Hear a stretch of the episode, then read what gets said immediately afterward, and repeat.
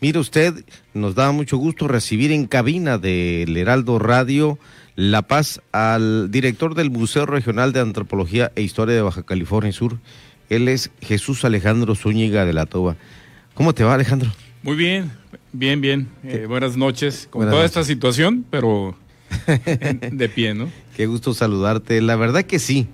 La verdad que sí, cómo quedó al inicio de esta pandemia el museo regional, las agendas quedaron aplazadas prácticamente y, dime en qué situación están en estos momentos. Fue un año difícil el anterior, un año complicado, desde un principio fue un reto el qué vamos a hacer con el museo, porque los museos se deben a sus públicos, a la visita, digamos, presencial a las colecciones, entonces se presentó el reto de ver qué se hacía.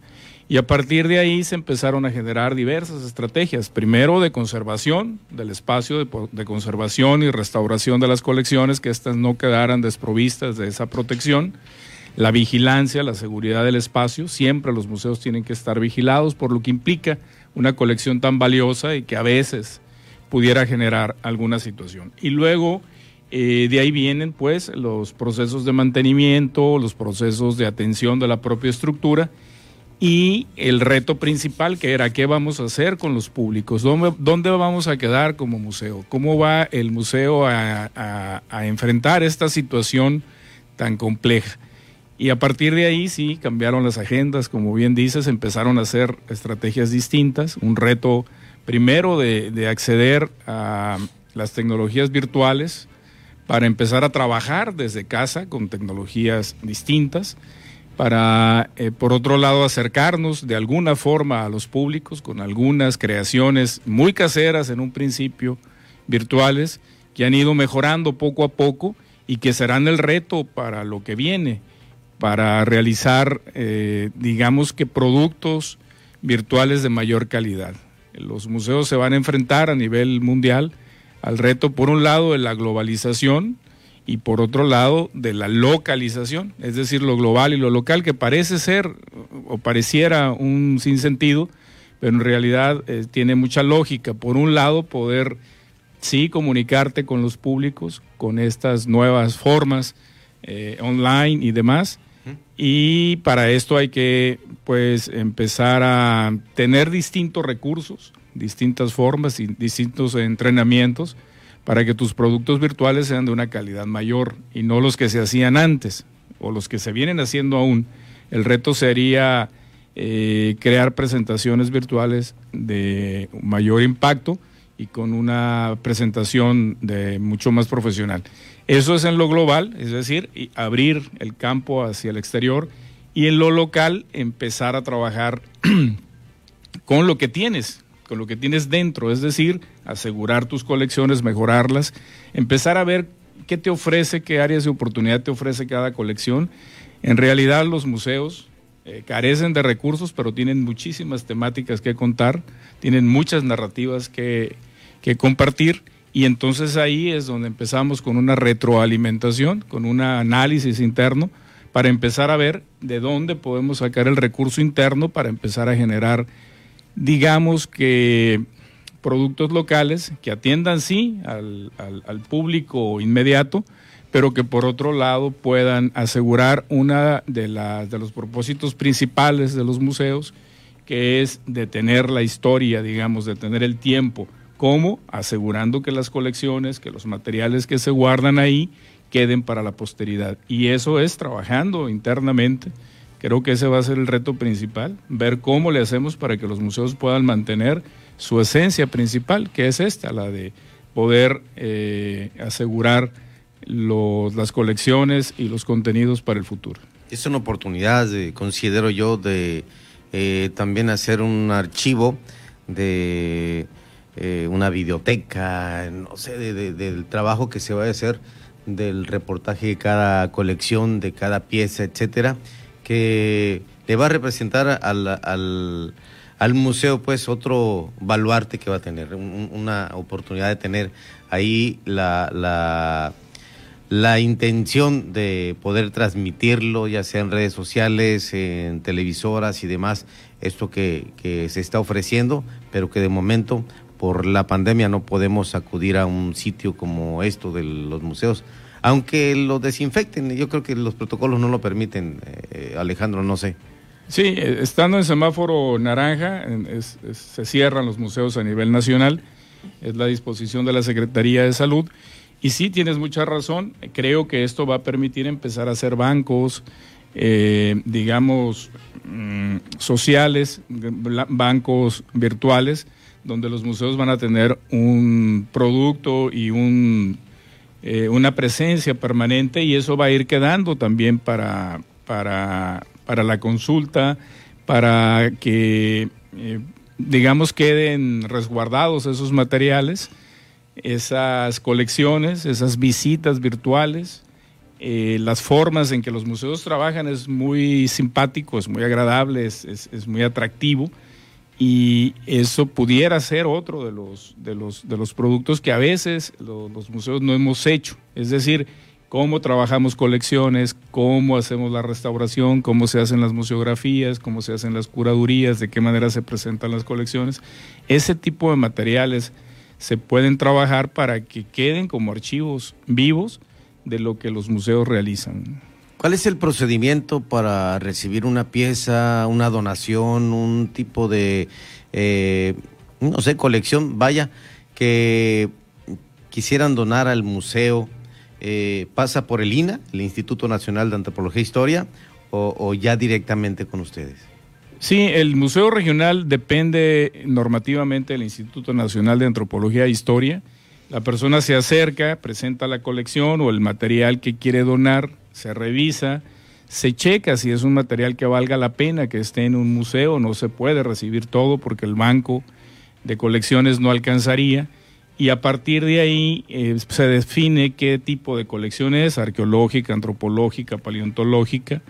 Se hace un proceso de recepción en el que se hace una restauración preventiva y se le extiende a la persona un certificado de entrega, es decir, eh, de donante eh, activo del museo y se le garantiza que, esa, que ese material permanecerá en, el museo pues el resto del tiempo que así esté administrada la cultura en el país.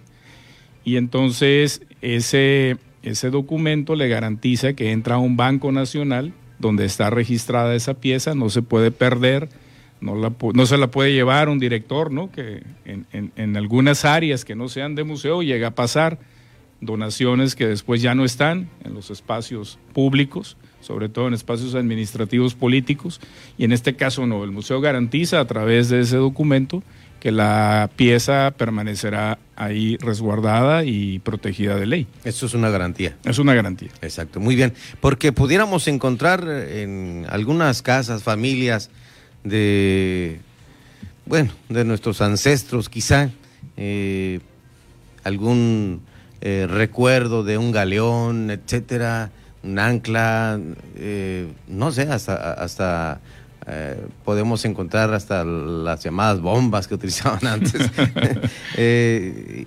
refiriéndome a eso u otras cosas, por ejemplo, me decía la anterior delegada de LINA, el Instituto Nacional de Antropología e Historia aquí, en Baja California Sur, que en la Pacífico Norte hay una gran, es una gran zona de vestigios, de, eh, de piezas arqueológicas eh, y que pues poco está haciendo eh, tratado por las autoridades allá. Sí, fíjate que la Pacífico Norte por, en, el, en el área de mar tiene una interesante presencia y evidencia de pecios y de galeones, como tú dices, de barcos, hay muchísimos, todo el Pacífico cercano a la península. Esa es una, un material muy importante que pudiera rescatarse a través de arqueología subacuática. Ese es, una, ese es un material ah, que está ahí. Y luego tiene, sí, toda la región del desierto del Vizcaíno, la reserva de la biosfera, que está eh, pues cargada de, muchísima evidencia arqueológica de los eh, grupos indígenas que habitaron ahí, que estaban en contacto directo con las pinturas rupestres en algún momento y que... ¿Viene, siendo Cochimí? Sí, digamos que es Cochimí desde el punto de vista histórico, desde el punto de vista arqueológico, son diversas eh, regiones culturales que tuvieron presencia en esos sitios y que dejaron mucha evidencia y que sí ha, sido complejo poder trabajar las zonas, son zonas muy extensas, muy difíciles de trabajar, es un, desierto, tú lo conoces con, mucha complejidad, entonces eh, pues está por venir ese tipo de trabajo de rescate arqueológico de esa zona. Digamos que ha habido zonas de Baja California Sur que han sido más trabajadas por los arqueólogos, los antropólogos, y otras representan mayor reto. Este es uno de ellos. Por otro lado, con lo que decía, sí, en cada casa hay un recuerdo, hay un material y a veces cosas muy valiosas. Fíjate que hemos recibido materiales en el Museo Regional de Donación que son fundamentales para la explicación de los contenidos de, la, propia, de la propia museografía. Un caso que tenemos es un profesor de Ciudad Constitución, eh, José Luis García, que donó una punta Clovis que él encontró en Llanos de Iray y es una punta completa de sílex blanca, hermosísima y que nos pone en evidencia una antigüedad de presencia humana en Baja California Sur de 12.000 años, por ejemplo. Este, este, ejemplo te lo doy. Y esta punta era usada, es una punta con la base acanalada para cazar mamut por estas culturas de las que hablamos.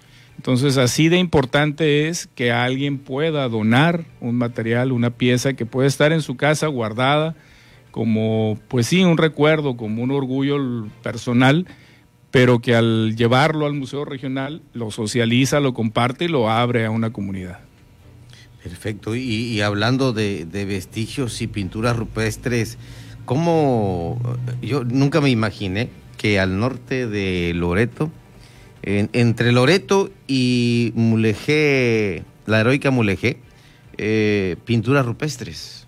Sí, de hecho en toda la península hay pinturas. Las más, eh, digamos, monumentales y más impresionantes están en Sierra de San Francisco y de Guadalupe y más al norte. Y conforme vas bajando la península vas encontrando pinturas más pequeñas, no tan impresionantes, pero con mucha calidad igual y con, con un contenido y una narrativa también muy importante. Y sus estados de conservación y los materiales que fueron utilizados para realizarlas, el color.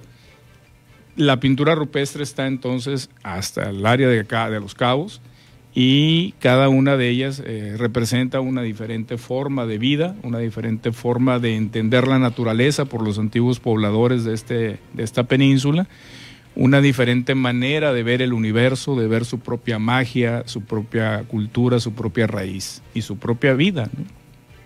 Esto, eh, comentarte también, aprovechando que estamos hablando de ello, eh, que eh, hay gente aquí en San Juan de la Costa que comenta que entre unos cañones se ven pinturas y que parece espacio de donde pudieran haber habitado gigantes.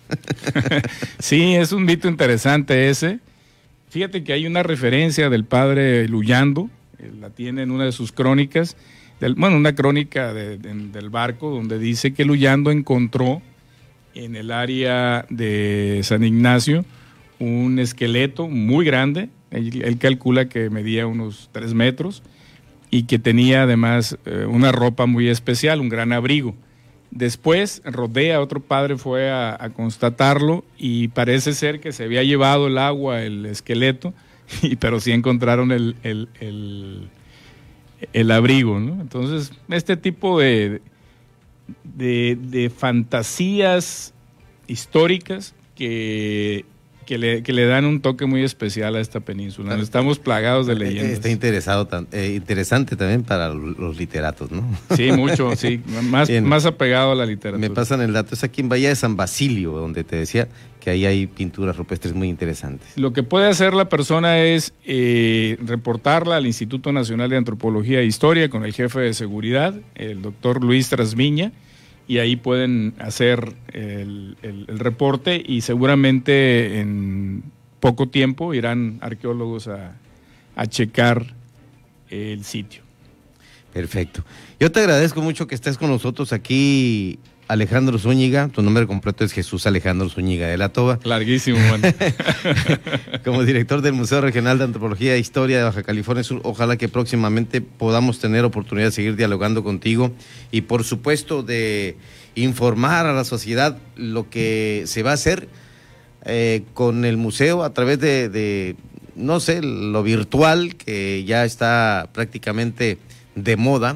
La pandemia nos metió obligadamente a trabajar eh, en línea y pues obviamente eh, esperaremos los trabajos que realicen ustedes eh, y que si es posible que los medios de comunicación inter, intervengamos, pues va a ser también de suma importancia para que la sociedad conozca de sus museos. Pues muy rápido te digo que estando semáforo amarillo, el museo abre sus puertas. Ya lo hizo en los meses pasados, tuvimos dos meses de apertura intermedia en la pandemia.